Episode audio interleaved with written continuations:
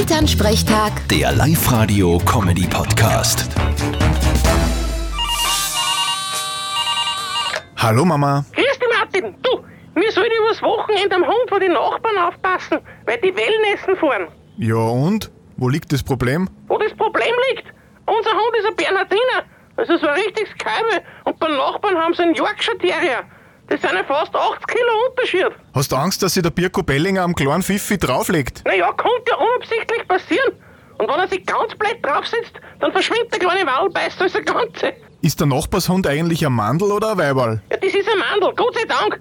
Da haben wir in der Hinsicht wenigstens nichts zu befürchten. Sag das nicht. In der heutigen Zeit ist alles möglich. Aber solange er nicht frisst, wird schon nichts passieren. Na eh, Ich muss ja sagen, mein Lieblingshund ist ja der, der immer so hell blinkt. was soll das für ein Hund sein? Ein Flashmops. Vierte Mama. Aha, bitte Martin. Elternsprechtag. Der Live-Radio-Comedy-Podcast.